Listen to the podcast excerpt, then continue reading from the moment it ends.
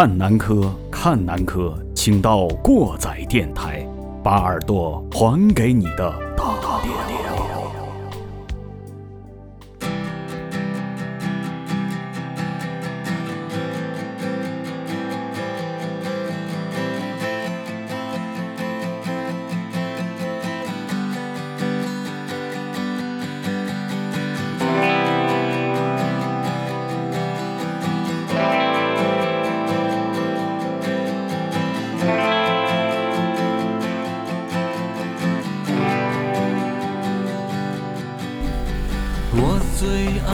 听众朋友们，大家好，欢迎来到新一期的过载电台，我是马叔，我是过载机，我是小崔，我们的桥东电台卖药火烧崔又一次来到我们过载电台，热烈鼓掌欢迎，这加个音效啊，来来来来 来，自己来自己来自己来。啊，起个范儿啊，先起个范儿，富二代的斗争场，绿茶婊的聚集地。从白到黑，喂饱了半个城市的胃；从东到西，可以出一年的故事会。它是这个城市的味蕾，同时也是它的一道疤痕。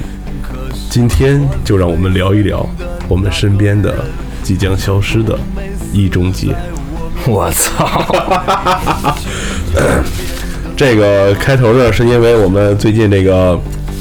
邢台市的这个城市规划啊，然后把我们一条非常出名的小吃街吧，算是，呃，也是承载着很多牛城父老乡亲，尤其是呃八零后、九零后这群吃货们的一些回忆啊，就是一中街，呃，现在是整体的一个整改。然后我们今天呢，就是就着这个热点话题，然后做一期这样的节目。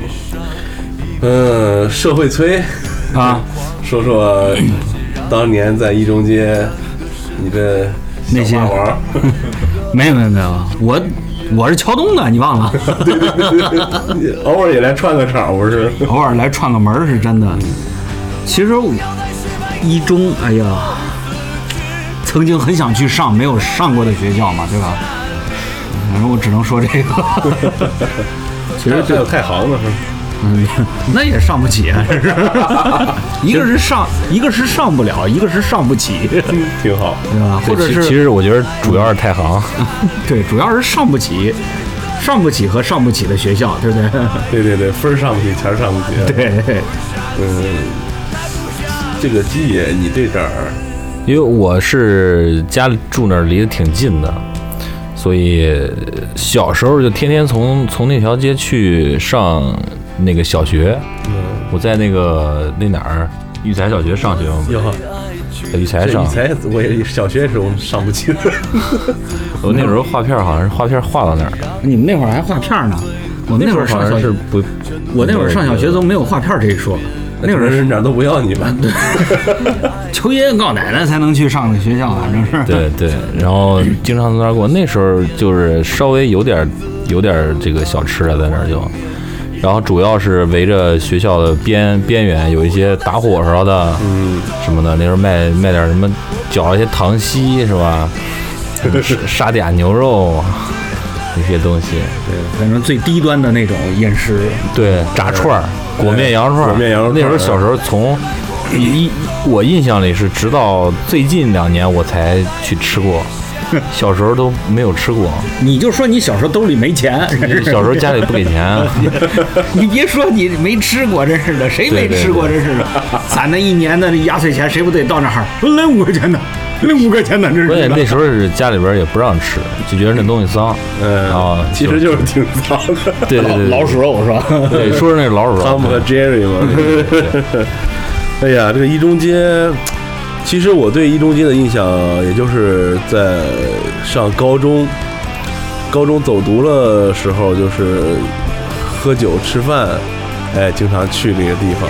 对，嗯，我我也是。那会儿其实已经已经成型了，这个整条街上这些吃饭的东西啊，就是一一户挨一户，反正都是小棚户区，是吧？对，就是这次改造嘛，就是首先把那棚户区给拆了。对。啊，今天我跟鸡爷还去那儿，怎么说？呃，走访调查了一下，对，转了一圈。转了一圈。我平常跟小马有时候聊对节目的时候。中午就在那儿约约约个饭，嗯，因然后为都离那儿挺近的，然后觉着，反正我觉得要是晚上去的话，应该感觉会更更强一点。嗯，但是晚上去你得先看你们是冲着美食去了，还是冲着美女去了。你看咱们这，呃，咱们邢台市的一知名的乐队吉他手，然后咱们刘刘老兄啊，他说了啊，没法儿再看美女了。嗯，是也是啊，拎着一瓶饮料，然后摸着这个嘚儿是吧？看着姑娘的大腿根儿是吧？对一百二十手了，对对，哎，你刚才开头开的挺好的，就是后期咱去的时候，经常见一些跑车在那儿，嗯，还有就是他妈小年轻人开骑着摩托炸街了。哎，对，死得快嘛，啊，对，炸街那帮小伙儿，他们为什么在那儿炸街？我有我我有个这个，有个有个这个算是了解了解一点儿，就是育英街的东头儿啊，嗯，有一他妈修二手摩托的，试车是吧？对对，基本上都是一条，地地缘文化，对，都是都是都是 都是他妈一条龙。就是一条龙二手车从他那儿买，嗯改件儿从他那儿改，呃，玩完了不想玩了再卖给人家，一条龙，嗯，是都这样，都是跟那儿。还挺方便，嗯对，这样这样去分析的话，实际上人家不是去让这个一中的姑娘们或者小伙们去看了，呃人家就试单纯车去了 试车去了。咱们还是特别不理解，有时候夏天的时候，经常在那儿见到炸街的小姑娘、辣妹们，是吧？小伙儿，到那儿啪摔一个是吧？我就特别喜欢看这个，你知道吗？嗯摔那泔水泔水池 泔水坑里，呀，我四十一天的那个貂绒的那大衣都给让你给弄脏呀，这是。呃，今天去转一圈的时候呢，还跟这个金爷在这个太行监狱门口拍了张照片。对，说到这个，我天，你最近往那儿走了吗？没有，新改了一大门，哇！它以前就是一大门儿，好像没没喷那种黑的漆。呃，就是那个整个那个构造，就是看原来老的港片儿，什么《英雄本色》，什么谁从监狱出来的时候，那个门儿 一模一样，对，真一模模一样，还带个窗口。哦，还带个铁窗口，我的记得！记得这段加一个这个当年情啊，就说这个在那边小时候听说打架的事儿，什么特别多，对对，就就嗯以前的时候，因为经常从那儿上学嘛，我可我可能比你们走那条街早一点儿。就老从那儿上学，以前觉得那儿特别繁华，那时候还没有那个北门呢。这条大街你。肯定来的比我们早。对我来的是最早的。然后那个那时候的校门还是比较，就是跟现在就咱看的大铁门的不一样啊。它是改造之前呢，那时候感觉那个学校就很就一中嘛就很牛逼，旁边 什么配套设施都有，卖什么的都有，文具的干啥，那时候就开始了。然后还他妈有银行，我最印象最深的是我。赚的第一桶金就是从银行门口给我捡了五十块钱，可以啊，看来一中的就学生这就这果然有钱啊，就这也没吃着裹面炸羊肉串儿。对 对，扭头都给给家里边大人交走了，真是。嗯，说这个喂饱了半个城市，我觉得真是一点也不假。对对，一到中午饭点儿，虽然他是守着学校，但是吃饭的都是感觉从四面八方都冒出来的，都是年轻人居多吧？对我感觉都是上班的什么的。对，嗯，可能很多人都都有自己钟爱的那种对啊，小店儿，对喝个奶茶，喝个咖啡，喝吃个刨冰，是吧？哎还有那个刨冰挺洋气。对，那刨冰那个，我记着在我高中毕业的时候，就那个拐角那儿，嗯，就那斜街拐角那儿，路北，就那个那个刨冰做的玩意儿挺牛逼的。好像据说那个是说是从八中搬过去的，啊，人家店儿标榜的就是原八中老店儿啊对炒冰果儿，对，那炒冰我看嗯，你给我来个刨冰，对，一说炒冰果儿，对对。嗯，说这儿比较典型的几个小店吧，应该算上咱们经常现在还在吃的那个麻辣烫啊，两家麻辣烫啊齐头并进，对，吊着膀干。吊着膀干，我觉得这也是个营销策略吧。你不吃这就吃这儿吧，反正我觉得人可能就是真一家子。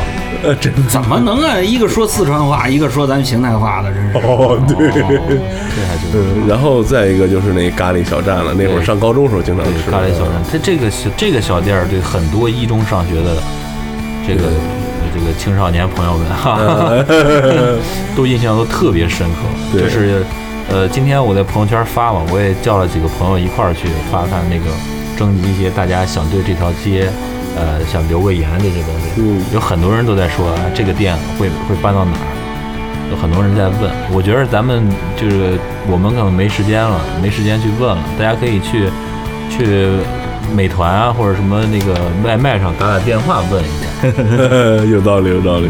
其实你刚才一说这个美团，我突然之间想到一件事儿啊，一中街没了，但这些小吃吧，它不会因为这个而没有，对，因为既然他这个老板，我感觉他要是做这个小吃挣了这份钱，然后他也不缺客源的话，那么下面一步的话，他就移植网络，对吧？随便找一个就是说门脸比较便宜的，跟一中一样的便宜的小门脸儿的那种，直接就送外卖。美团什么乱七八糟也也不也不惜的钱儿，直接往上上呗。美团、百度和这个什么，还有一蜂蜂嗯不是蜂鸟这个饿了么是吧？就这呃，蜂鸟那是淘宝，现在也，有。淘宝也做。就是这意思。咱们真的推半天硬广呢。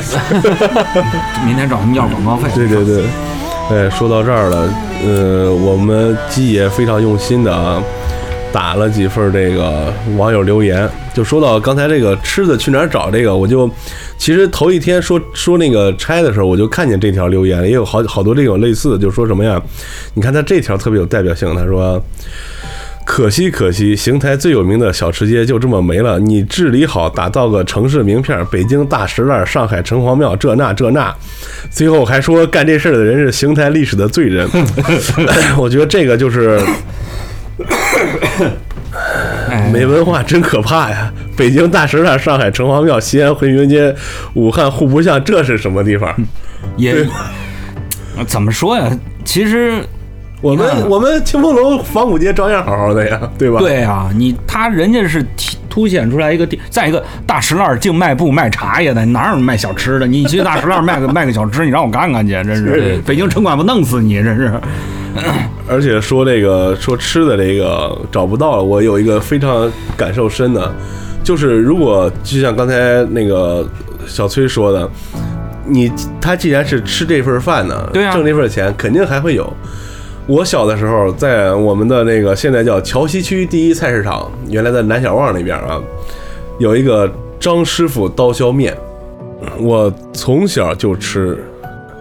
然后呢，这个南小旺拆了以后，张师傅挪到后边紫金泉街，紫金泉街规划又拆了以后，张师傅挪到兴达路，现在兴达路也拆了，张师傅挪到了财政局，挪到了那个达活泉公园旁边那边啊，财政局财政局对对对，原来还在山水旅行社那个老店那待过，就是总能吃着他，我觉得特别棒这件事儿。张师傅就是拍不死的小强，你知道吗？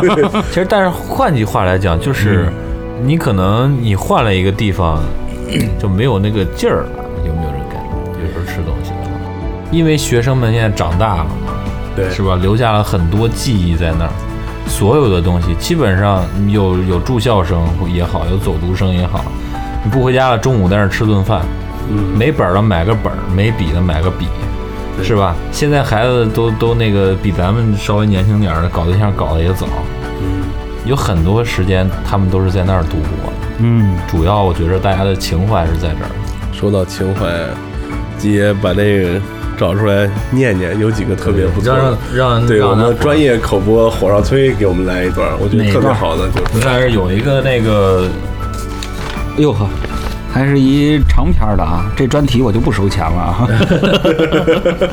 从哪儿开始啊？咱们不就是这位听众，嗯，你看啊，咱们有一位听众想对他的朋友木木说，记得在天一城看完《大话西游》的重映版，我们去一中街排很长的队吃没吃过的小吃，在街边一边等候一边聊天的情景，还有你想请我吃的那家传说中有灵魂的咖喱饭，让我期待了许久。现在我想说，随着街道摊点的整顿，我们在一中街吃的咖喱饭的承诺可能无法兑现了，并且在不远的将来，你会有新的工作，我也会回到原来的剧组，以后一起工作、健身、约电影、吃美食的次数会变得很少。借这个机会，我想说，美好的记忆并不会因为一些符号的消失和距离的拉远而丝毫改变。今后的日子里，你走到哪儿，我最好的祝福就会送到哪儿。木头猪，加油啊！呃，这位听众不仅兼顾了感情，也非常的理性，我觉得。嗯，那个怎么说？堵车不堵心，欢迎收听九一点八交通音乐广播。然后我来念一个，啊，我觉得这个也挺有意思。基爷还把它放大了，打打出来是肖爱，中间还有个小心形的一个符号，这是微信朋友圈里的。这个是你看，我找了几个微信公众账号说这件事儿的，他们在热门上放着，我给截下来了。这位朋友说的是，之所以成为一中街，是因为它是一中，这感觉就像负一层变成食堂，又变成校史馆，草坪变成停车场，真草变成假草，一群穿着小，一群穿着校服的小学霸，还是我们一中最阳光。这个这个是应该是从一中成长起来的。对对对对，这是我媳妇儿同学，我忘了，嗯嗯她她在她朋友圈也也帮我转发这东西了。嗯，然后有的朋友他们也也转发了东西，然后这是那个人的一条留言，然后鸡爷再给大家念一个吧，这儿有一个，万万没想到，这也是个热门吧？这是是吧？对，这这个是个热门儿哈，这个也也也是刚才像我说的一样，就一会儿我给大家补充点这里边儿我也经历过一点儿事儿，但不是这种这种这种事情啊。有个听众有有一个微信名字叫做万万没想到的，然后他说，还记得曾经跟我喜欢的人一起去一中街吃麻辣烫，细数了一下，一晃十年了。那个女孩姓刘，我现在想问她一句：十年了，你过得还好吗？哎呀，哎呀，就跟他们昨天在万圣节发朋友圈说，万圣节一定要出去浪，没准儿一定要出去扮鬼，没准儿就能碰见那个以后叫你死鬼的人。挺有意思真的那个，我我就是一一看到这样的这个留言，或者说这个转发的朋友圈，我就想到，就我就陪我哥们儿在那儿吃过他妈失恋的饭都不下四回，每回都喝大，我觉得你们是不是后来搞对象了？什么呀？你跟你那哥们儿，还觉得我像 gay 是吗？对对对 操！呃，越来越像了，嗯嗯，说到这些留言，也算是承载着长起来这一波人的一些回忆吧。对，就是相当于咱们这一代，而且这一代跨的跨度其实挺大的。然后这还有一个专业吃货，一看就是专业吃货啊！看着怎么说呢？这这朋友微信叫外杠林摸摸，他说说了一句很长，还而且还挺串的，有点像报菜名的感觉。坨坨鸡、牛排杯、麻辣拌、铁板烧、炒冰果、双皮奶、小火锅、羊肉串、炒酸奶、烤冷面、炸糖糕、冰糖酱、干梅薯条、咖喱小菜，还有我最爱吃的串串，还有等等等等，一中间夜市站起来。你中间你不能换个气儿吗？我就想把这个流畅的感觉体现出来，他没有标点符号。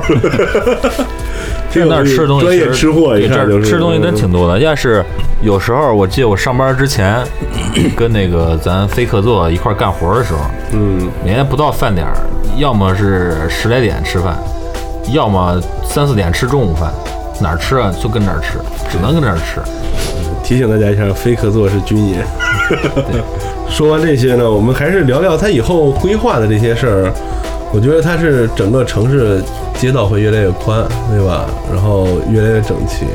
但是规划这个口，我觉得崔爷这边应该更有话说吧？你对这方面应该接触的比较多，你们宣传口的、城市规划呀什么的这些。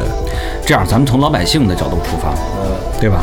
因为我们永远不会知道这个领导这块儿人家的这个规划的意图是什么，对吧？你得考虑到这是这个问题。从老百姓角度上面去讲，他要是还是那句话，他不在这儿干了，他总会有个地方接受的。哎，对，对吧？万达也要来了，对不对？你看天一城，它缺这个吃饭的地儿吗？不缺，是吧？中北世纪城也不缺。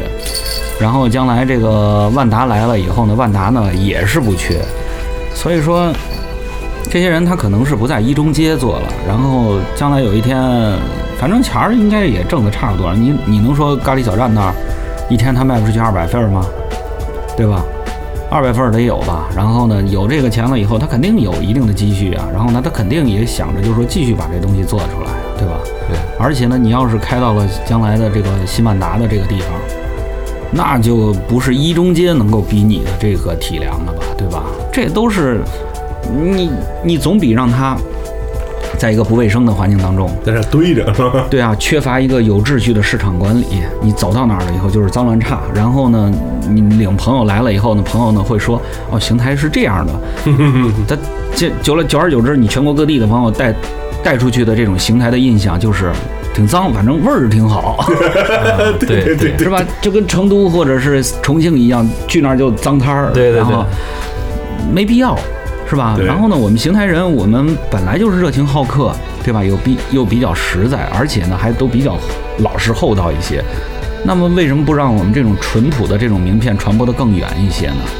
将来就就算是刚才这个小马哥说的这个仿古一条街前边，如果说可以的话，它不是不能改成小吃街，是吧？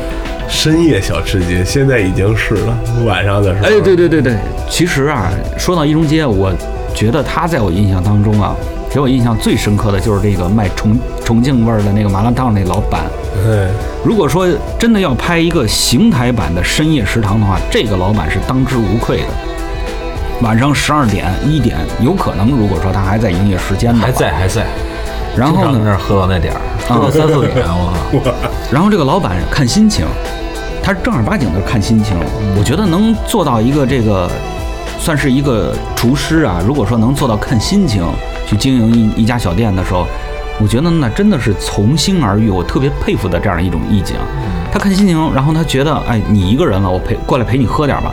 我记得有一次晚上我十一点下晚间节目，然后呢自己没意思了，蹬自行车那会儿。从老公园东街一直是奔到这个一中街那儿，就纯粹就是溜溜达呢。中间还挨两次这个治安联防的巡查，对，因为你长得对对，嗯，人人把我拦下来，人家问我说：“你这车哪儿来的？” 我说：“我自己的。”哪儿像自己的？我说是因为我捯饬的有点像兜车的吗。然后那个时候还零几年了，然后当时走到一中街那儿，很多的店也都关门了，还有一家奶茶店应该是还在营业，然后老板比较年轻嘛。后来呢，我就到这个重庆这个麻辣烫那儿，然后自己呢要了两瓶啤酒，要了一一碗这个就是他们那儿做的那个担担面，嗯，嗯，然后呢要了一碗担担面，然后就自己在那儿喝，拿点儿这个麻辣串儿，差不多快到十二点那会儿，应该还剩个三四桌客人，人家都是那种在那儿吆五喝六的，都挺热闹的。老板看我一个人，老板说：“哎呀，今天生意不是很好了。”就没话找话的那种嘛。他就坐我旁边了。我说：“是啊，我说看你这儿买卖挺不错的，快赶上西街口了。”我就当时开玩笑的。老板说：“啊，不行，我们平常我们这儿都是晚上要到周末的话都能上满的那种。”一来二去一聊天，我才发现，其实人家在邢台待的时间也都超过十年了。然后在十年的过程当中，他干过很多的这个，换过很多份的工作，然后呢，从事过很多的营生之后呢，才才想到哦，我把四川的这种好吃的东西搬过来。其实这个不是不算是一种让大家去找一个意见，而是说我们应该思考一个问题：为什么要把一中街拆了？刚才我们说了，说把这些规范了、市场化了，然后呢有秩序化了，这只是咱们浅显的一个理理解了咱们决策者的这个意图。其实更深层次的，为什么不凸显出来我们邢台自己的名吃？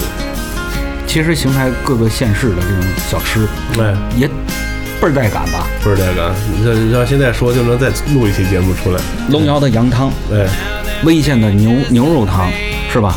这两个清河菜豆腐，清河的菜豆腐。南宫熏菜，熏菜那个就是小姑娘们，如果说你你肯研究的话，就是说喜欢做美食的，你你这熏菜这上面，因为有一个这个在日本留学的一个朋友，他回来跟我说呢，他说，哎，你知道吗？就就这个南宫的熏菜，他说是熏肠，也确实都做的跟熏肠一样。跟肠似的。他说你淋点芥末呀，淋点这个就是说自制的奶油啊，也挺好吃的。我说对，要不说你在日本呢，真是一个变态了。虽然这是一个玩笑话，但是我想说，你看我们现在啊，在邢台火的这些小吃，有几个是我们邢台本地的本土的小吃？刚才我们提到一大堆，有一个叫什么鸭林林妹妹，那评论留言里边不是什么什么一堆嗯什么钵钵鸡啊、什么什么最最后什么一大堆了，没有邢台本土小吃。嗯，大家会说，哎，邢台本土小吃不知名，是我们不研究。对，一个武汉的这个小龙虾，钱江就是湖北的钱江的小龙虾，一十八种，一十八种比较全的吃法。全世界了已经。我估计咱们邢台的朋友也就吃过麻辣的、油焖的、蒜蓉的，对对对他妈的也就这仨样，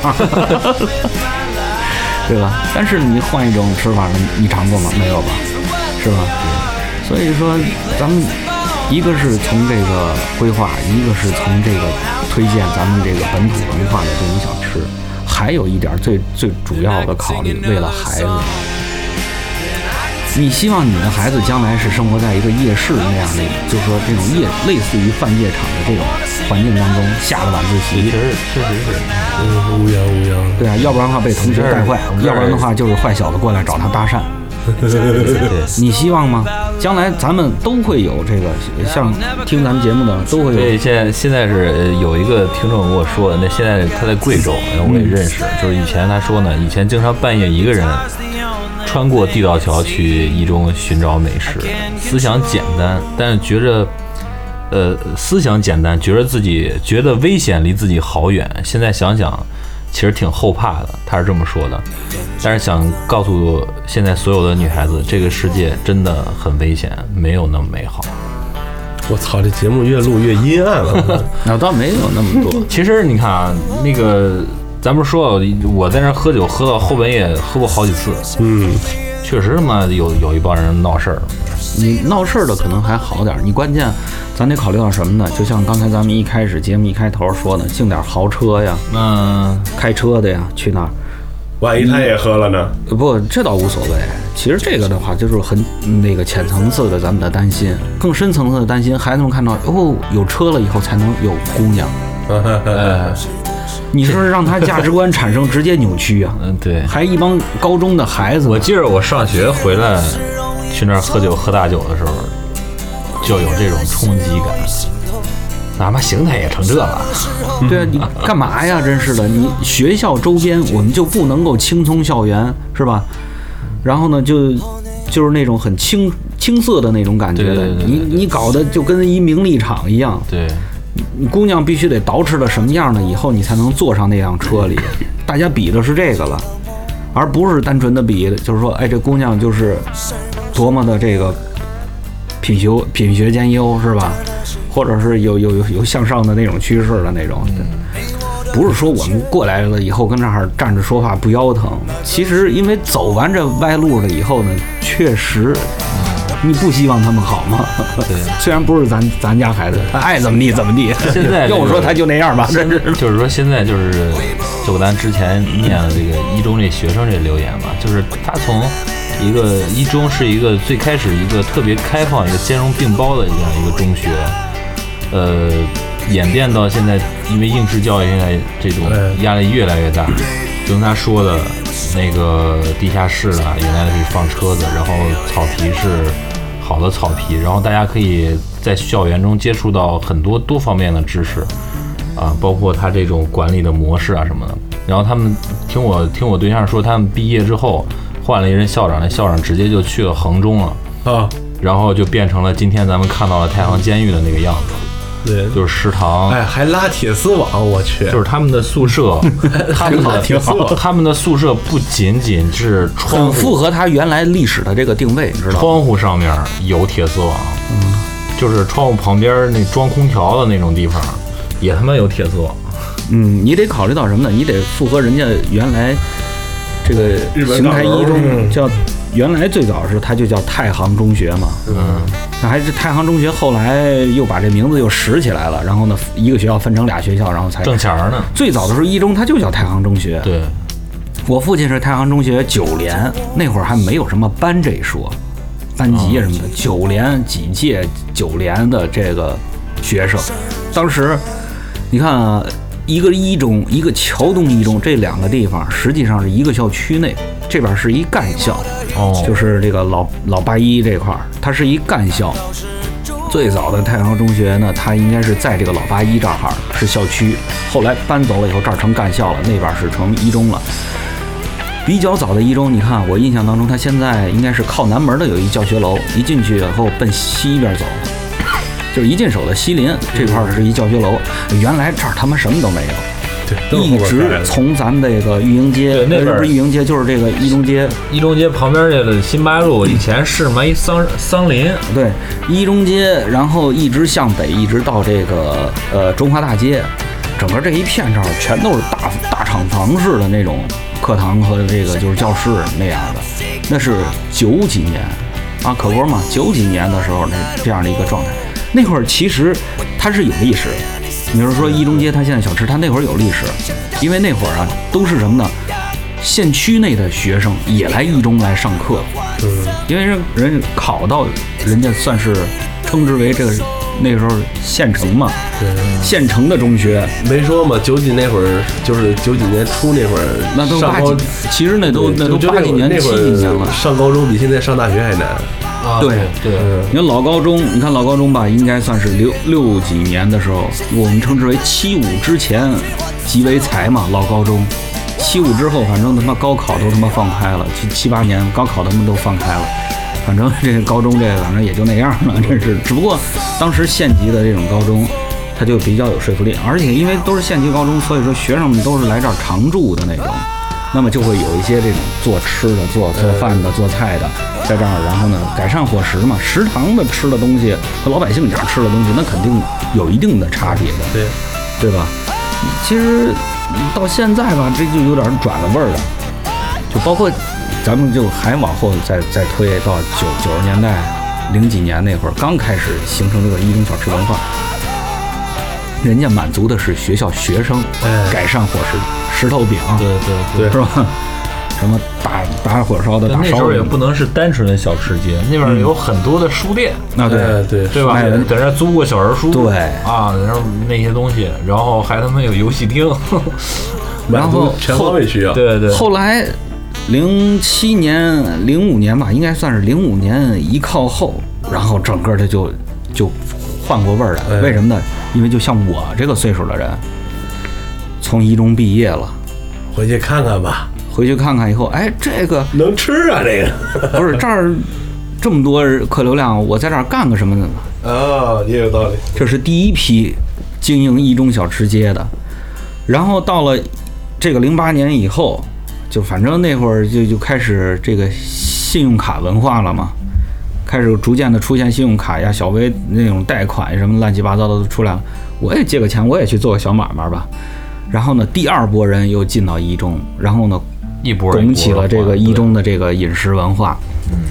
然后到现在，反正都觉得哦，只要在一中那儿，就他妈能挣钱，我做什么都无所谓。所以说现在我们就看到了最早的良心店，到后来了以后的这个算是特色店是吧？嗯。个性小店，然后再到现在烂大街的店，哎，对，你会在一中呢找到很多的一些有代表性的吃的东西，但是就那些，你会看到很多的店，对，让都在做这个。咱们让咱们一说，也就说出来那几个。对，咱其实经常去的也就是那几个，可能就是还是就是说，你一个是说的是商家，换一个角度说，去那儿吃饭呢，最早的可能就是那儿出来的学生，哎然后带着哥们儿几个还过去，觉得那个地方哎有感觉啊，才才慢慢慢慢的越来人越多，嗯，然后聚集聚集到一块儿，对你像刚才小马说了一点，就是这个集群效应嘛，是吧？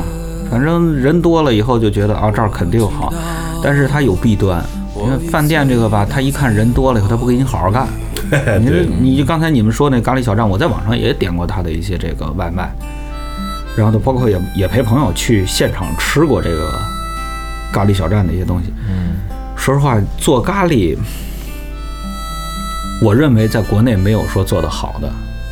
你你可能说啊，什么什么，我在哪哪餐厅吃过什么的，咱们不说这个，就是说民间，嗯，就是说街坊小吃的这种，没有哪一家做的特别好的那种，所以还不如自己家呢。你自己家你知道我什么口味，对吧？因为它毕竟调烹调出来的就是众口难调的那种东西。但是话说回来，就是像他这种店，可能是大家第一次吃到咖喱的时候。嗯哎，，有可能，很有可能。嗯他可能是认知就是这样，对对对，他他他会你有一个就先入为主的这样一个感觉。他认为咖喱就是这个味儿的。对对，他第一次吃，你想一个高中生，或者说怎么着，或者说你从县里来了，是哪儿的？他第一次吃到这东西，我操，真的挺不一样的。觉着，然后就埋下来，知道这个味儿就永远是这个样子。你吃到其他再牛逼的咖喱，你去印度吃咖喱，巴基斯坦吃咖喱，它也是那样，它就是不是这个味儿，它不是咖喱味儿。操！对对对，说到去西域那儿吃咖喱，真是，人家那儿什么菜都叫咖喱，这咖喱就是菜的意思，差不多这意思，挺有意思。那我们今天聊这么多，时间也差不多了哈，从一中的一些小故事到一些小吃的，到他现在重新规划。那以后可能还有一个更崭新的面貌来等着我们。对，也是今天聊了很多，把回忆也牵扯出来很多。这期节目反正是，哎，还可以哈。嗯。那行吧，那咱们就这吧。就这吧。嗯，大家回去，大家还是能回去的。我就那个在网上看了看，呃还是有，还是晚上的时候还是有很多小摊儿的哎。可能有些店在整治之后，它还会再开。对，那个地方，它是已经是已然是一个符号了，它不会，我觉得不会消失的。因为因为它那儿涉及到是一个拆迁的问题，关键是。还有就是，最重要一点就是想告诉大家，就是你们这帮吃货们饿不着你们，放心吧。总会有人帮你们找到就是你想吃的那些东西的地方。哎对对你比如说你你收听过载电台，下回咱们就是哥仨找一店，一边吃一边说，呃，稀里哗啦录出来那声音。还有擤鼻子的声儿。今天我有有一个同事发了一条，说这个说法挺搞笑啊，说那个先别拆了，这马上就高考了，这时候施工是吧？一人太大，先别拆了。你再吃两天是吧再？吃一段时间，没有它了以后高考考不过去。行吧，那今天节目就到这儿，非常感谢我们桥东电台卖药火烧崔，呃，友情下回再来的话，就是踏三山寻五岳，然后代管邢台及周边县市的卖药电台以及的这个咱们火烧的这个小崔，刻章办证一条龙啊！对对对，我是大英雄，我是。画事人，画事人。嗯，好吧，那感谢大家收听本期的过载电台，我是马叔，我是过载机，我是小崔，咱们下期节目再见，拜拜。就再会吧。就这吧。多季节，记起我曾深藏离人。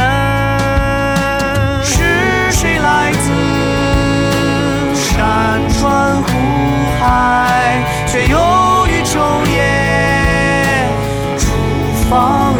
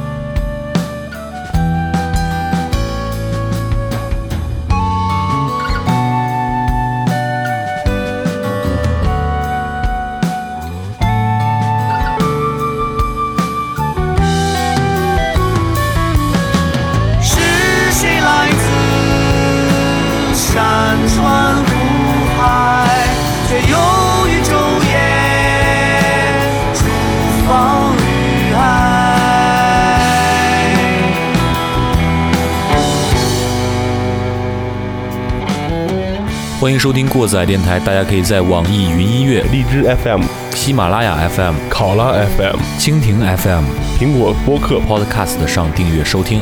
也可以关注我们的官方微博，过载电台六六六，或者关注我们的公共账号“过载电台”的全拼，为我们的装逼行为点赞留言，捎带脚给我们点资料或者建议。再或者自告奋勇来做一期节目，装一个大逼。如果您觉得节目还不错，感谢您给我们打赏或者点赞，也希望您能把这份逼格分享给身边的朋友。